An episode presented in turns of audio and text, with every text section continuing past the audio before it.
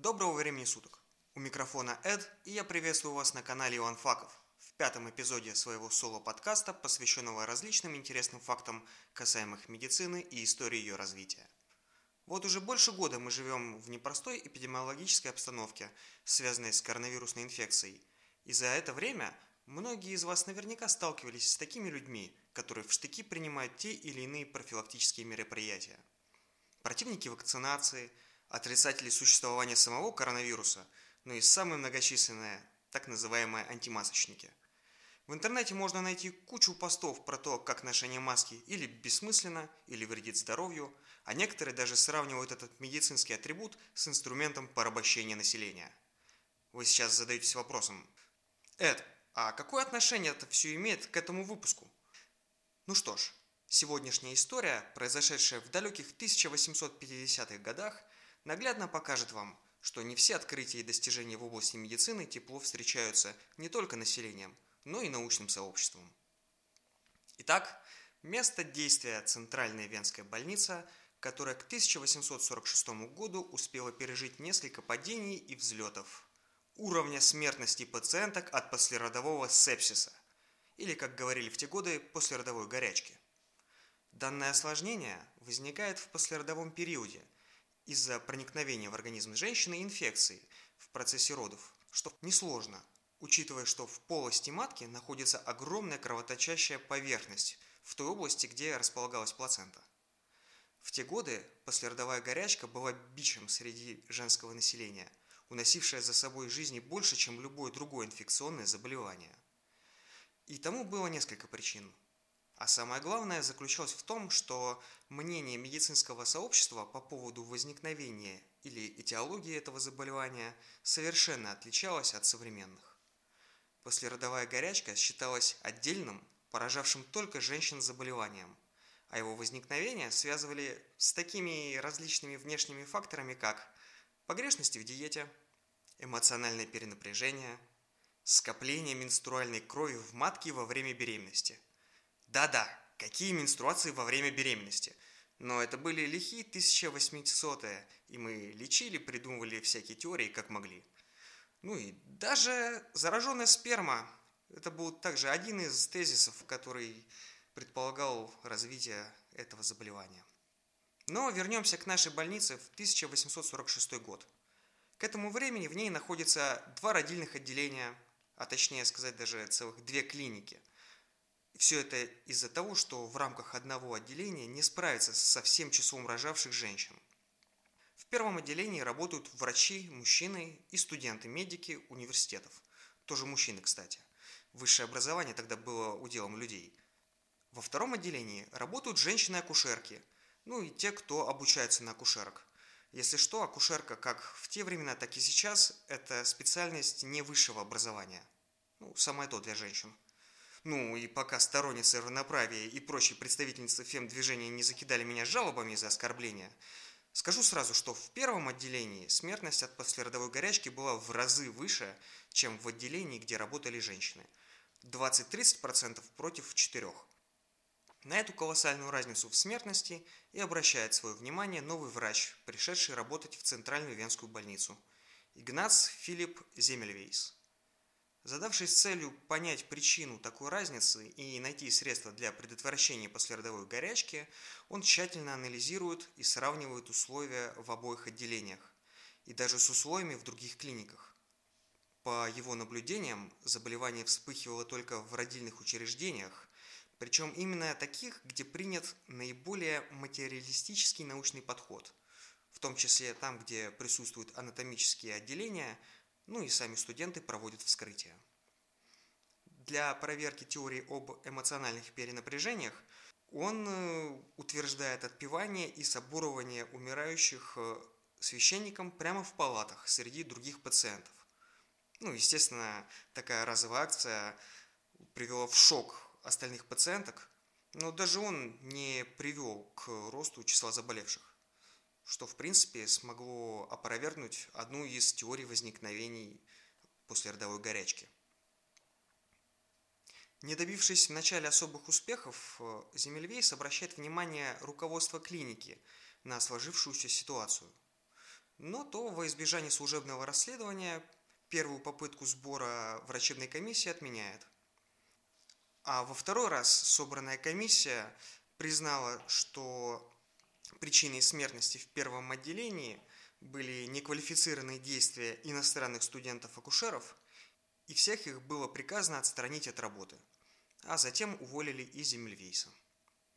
Отстраненный от работы в больнице в конце марта 1847 года Земельвейс с двумя коллегами отправляется в Венецию, чтобы отдохнуть и отвлечься от мыслей о смертоносных эпидемиях родильной горячки. Поездка подняла настроение молодому врачу, а в больнице вновь за это время появилась вакансия акушера, и Земельвейс вернулся обратно в Вену.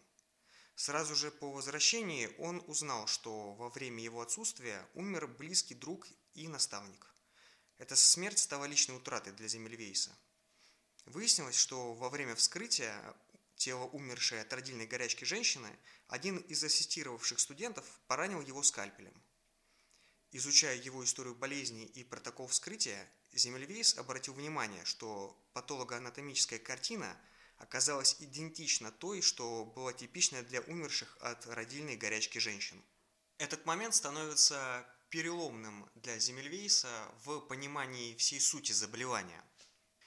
И тайна, почему в первом отделении смертность была выше, чем во втором отделении, стала просто очевидной. Все крылось в пресловутом патологоанатомическом отделении. Дело в том, что студенты и врачи первого отделения, помимо осмотра и курирования беременных женщин, также занимались вскрытием трупов умерших женщин, и также умерших в том числе и от родильной горячки. А после этого, как ни в чем не бывало, возвращались в палаты к своим пациенткам и продолжали проводить осмотры. Работницы же второго отделения не контактировали с трупами, так как не участвовали во вскрытиях вовсе. Возвратившись к работе, Земельвейс вводит жесткий регламент для всего первого отделения, в котором он, кстати, и работал с самого начала. Суть его нововведений заключалась в следующем. Все врачи и студенты после работы с э, трупами обязаны были обрабатывать свои руки в растворе хлорной извести, в том числе вычищать э, области под ногтями специальными щетками – по регламенту данная процедура должна была занимать не менее 15 минут. А также отстранялись э, от работы с пациентками после вскрытия сроком на сутки. После введения данных э, мероприятий смертность в первом отделении резко упала до практически 1%. Однако не всем э, работникам больницы это новшество пришлось по вкусу. Многие упрекали Земельвейса в том, что данная процедура отнимает время, да и к тому же сама хлорная вода плохо влияет на кожу рук. Поэтому дебаты по этому способу продолжались длительное время и закончились тем, что когда договор Земельвейса на работу в больнице подошел к концу, его просто отказались продлевать. В течение следующего года безуспешных попыток найти работу Земельвейс пишет э, свой доклад касаемо послеродовой горячки и выступает с ним перед медицинским сообществом 15 мая 1850 года. К тому времени он более глубоко развил собственные идеи и больше не считал причиной родильной горячки только трупный яд, понимая, что данное заболевание может вызвать любое разлагающееся органическое вещество. Дебаты в медицинском сообществе по поводу доклада Земельвейса продолжались вплоть до июля, и уже было практически на грани принятия. Но в итоге опять вмешалась политика, и Земельвейсу решили присвоить звание приват-доцента и предложили должность клинического врача, но без права работать в анатомическом отделении и проводить вскрытия, а также принимать роды. Для практикующего врача это значило просто конец карьеры. Казалось бы, вот она верная теория, которая подтверждена практикой. Цифры статистики говорят сами за себя. Но медицинское сообщество просто не хочет слушать и порой даже вставляет палки в колеса, пытаясь всячески отгородить Земельвейса от медицинской деятельности. Поэтому неудивительно, что данное предложение оскорбило Земельвейса, и он всего лишь через пять дней решает покинуть Вену и отправляется в Будапешт.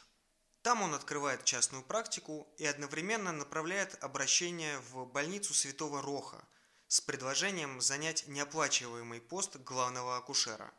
Следует сказать, что и в этой больнице ситуация с послеродовой горячкой была настолько плачевной, что руководство просто не могло отказаться. В больнице Святого Роха в тот момент примерно треть пациенток умирала от этого осложнения. Однако, заняв должность и внедрив э, свой метод в практику больницы, Земельвейс внезапно не добивается таких же успехов, как было на предыдущем месте работы. Но в процессе личной инспекции Земельвейсом всех палат выяснилось, что руководство больницы подписало договор на э, стирку постельного белья с самой дешевой прачечной, которая в свою очередь просто забирала грязное белье и, не стирав его, возвращала в ту же больницу на следующий день. Земельвейс лично убедил руководство больницы сменить прачечную, а за свои собственные средства закупил новый комплект постельного белья для своих отделений, и в результате смертность в больнице упала аж до 0,83%.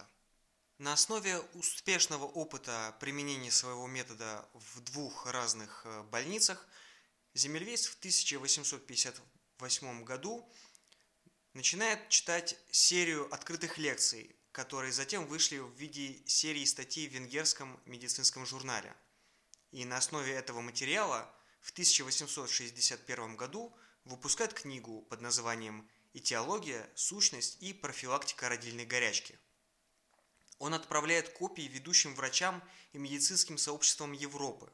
Впервые в медицинской истории он описал этиологию родильной горячки и пиемии. Однако у современников книга не имела успеха. Несмотря на то, что его теорию горячо приняли в Финляндии и в России, большинство отзывов от врачей из Европы были неутешительными. Так, один из самых выдающихся врачей XIX века, французский акушер Поль Дюбуа писал в своих рекомендациях, что, возможно, в методе Земельвейса есть определенные плюсы, но если применять их со всей скрупулезностью, то, например, в Париже придется поместить персонал всех больниц в карантин на большую часть года, при том, что результаты будут в лучшем случае проблематичны. Естественно, такой шквал негатива к работе Земельвейса не могло благоприятно отразиться на его психическом здоровье – и врач впадает в депрессию. Его письменная полемика в отношении своих коллег принимает все более и более агрессивный вид. Многих он называет нейронами от науки, прямо обвиняет в убийстве пациенток, и даже одному из врачей он написал, что ваше учение опирается на ваше невежество. Если вы намерены и дальше убеждать своих студентов и акушерок, будто родильная горячка – самая обыкновенная болезнь, я во всеуслышание объявлю вас убийцей перед Богом и людьми. Такое поведение послужило поводом для заключения Земельвейса в психиатрическую больницу путем обмана и сговора с его женой. Земельвейсу предлагают э, осмотреть новую больницу, а впоследствии просто оставляют его там. К слову сказать, эта больница была психиатрической. Именно там, отвергнутый как медицинским сообществом, так и собственной супругой, Земельвейс вскоре и умирает. По одной из версий от сепсиса, по второй версии от многочисленных побоев, которые ему были нанесены сотрудниками психиатрической больницы. Однако время расставляет все по своим местам. Сейчас все мы знаем Земельвейса как основоположника асептики. В Будапеште ему установлен памятник – а медицинский университет носит его имя. Вот так, на примере истории, мы можем видеть, что простые, но в то же время эффективные методы предотвращения серьезных заболеваний уже не в первый раз встречаются в штыки сообществом в силу его невежества или других причин. А на этом все. Спасибо за ваше внимание.